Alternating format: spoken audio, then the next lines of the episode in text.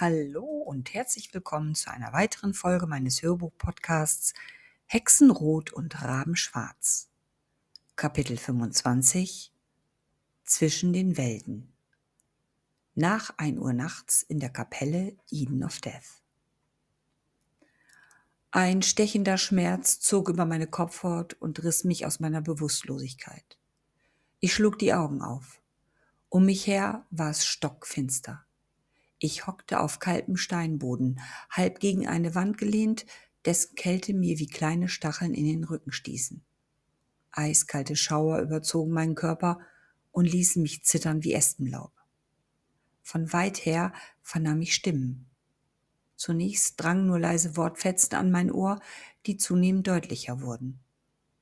Den Tonlagen nach zu urteilen, musste es sich um zwei Frauen handeln, die sich miteinander unterhielten.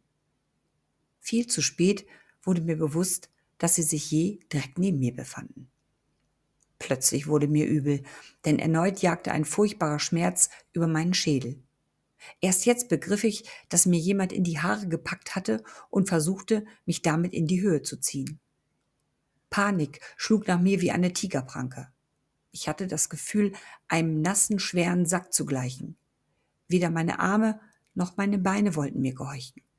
Vollkommen erstarrt war ich nicht in der Lage, mich zu bewegen, geschweige denn, mich verteidigen zu können.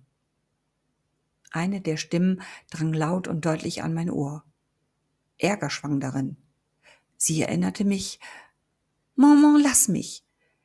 Ich will ihn mir unbedingt genauer ansehen. Er ist unglaublich schön.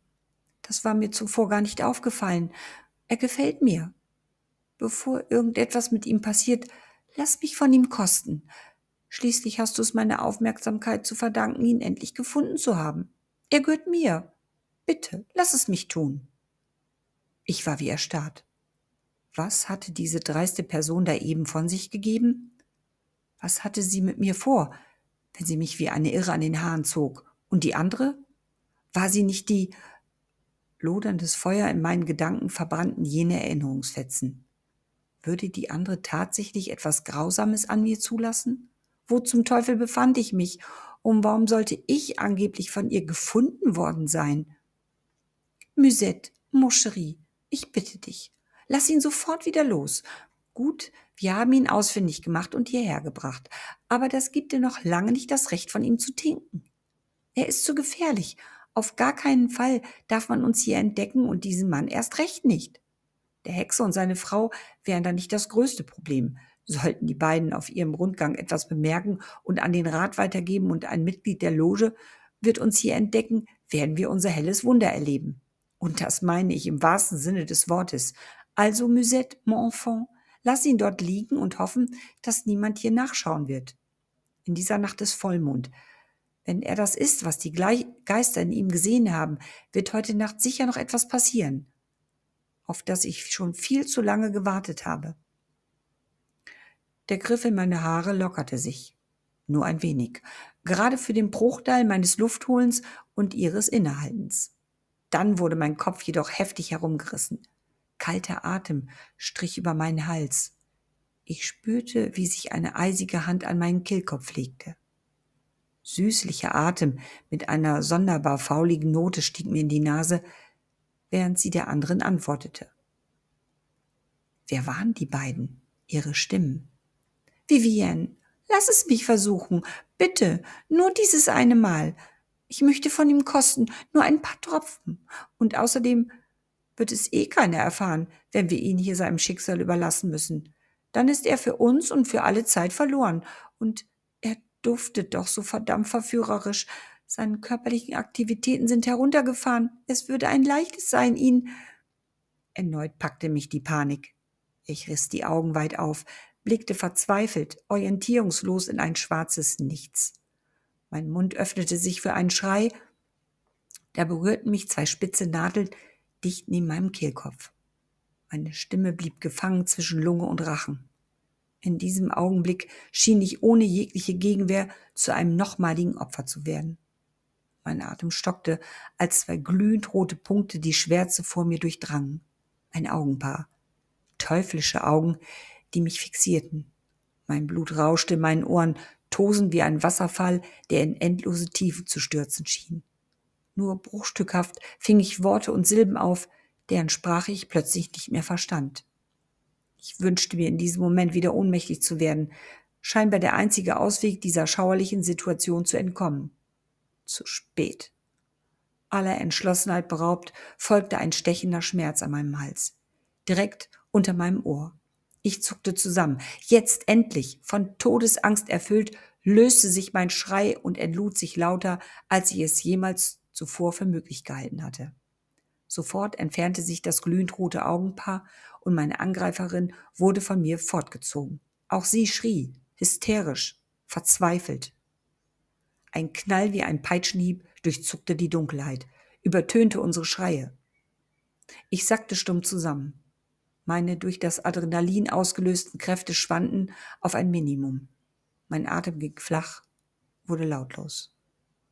Obwohl ich nicht sehen konnte, spürte ich immer noch ihre Präsenz. Ihre Anwesenheit kribbelte unangenehm auf meiner fröstelnden Haut und vermittelte das Gefühl, dort von ihnen berührt zu werden, obwohl die weiblichen Wesen sich bereits mehrere Meter von mir entfernt hatten.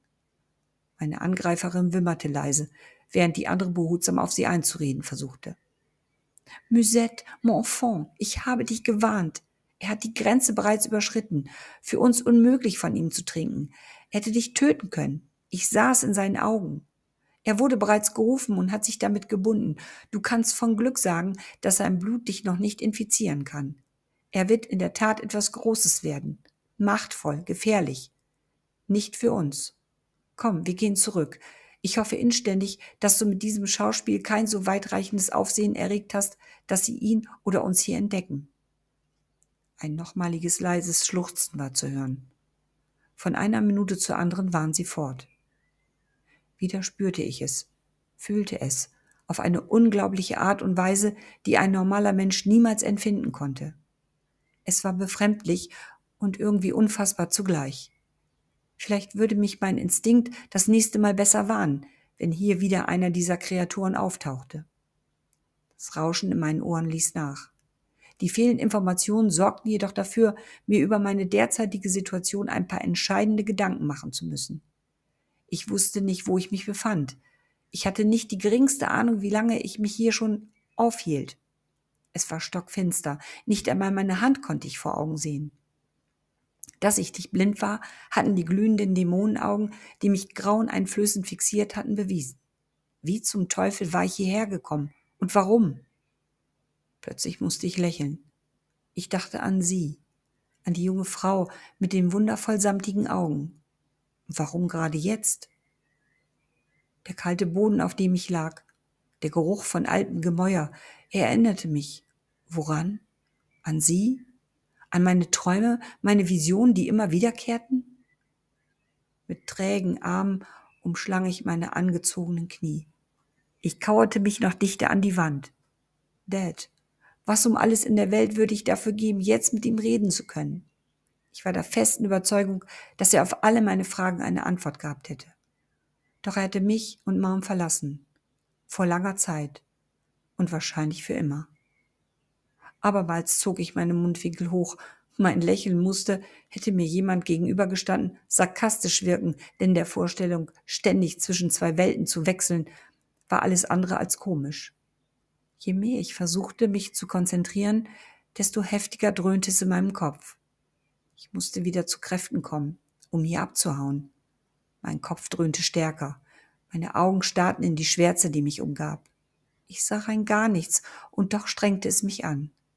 Ich beschloss, die Augen einfach zu schließen und mir etwas Schönes vorzustellen. Vielleicht konnte ich damit den Schmerz in meinem Kopf vertreiben und ein wenig schlafen. Hilflos in der Dunkelheit und in meiner Bewegungslosigkeit gefangen, lauschte ich auf meinen Atem und schloss die Lider. Wie vom Blitz getroffen, riss ich sie erneut auf. Winzige Lichtpunkte tanzten um mich herum. Kleines Spiel meines Kreislaufs. Meiner Einsamkeit bewusst, begann ich laut mit mir selbst zu reden. Was hatte die eine von ihnen gesagt? Ich hätte die Grenze bereits überschritten? Hatte man mir Drogen verabreicht? Bei dem letzten Wort zog ich zynisch meine Stimme hoch. Sie klang dünn und albern. Ich räusperte mich, sprach weiter, als säße ich einem guten Freund gegenüber. Ich soll jemanden durch mein Blut töten können. Etwas Großes und Machtvolles werden. Ja, auf was für einem Trip befinde ich mich ja eigentlich? Abstruse Gefühle schlugen in eiskalten Wellen über mir zusammen. Unerwartet. Heftiger denn je.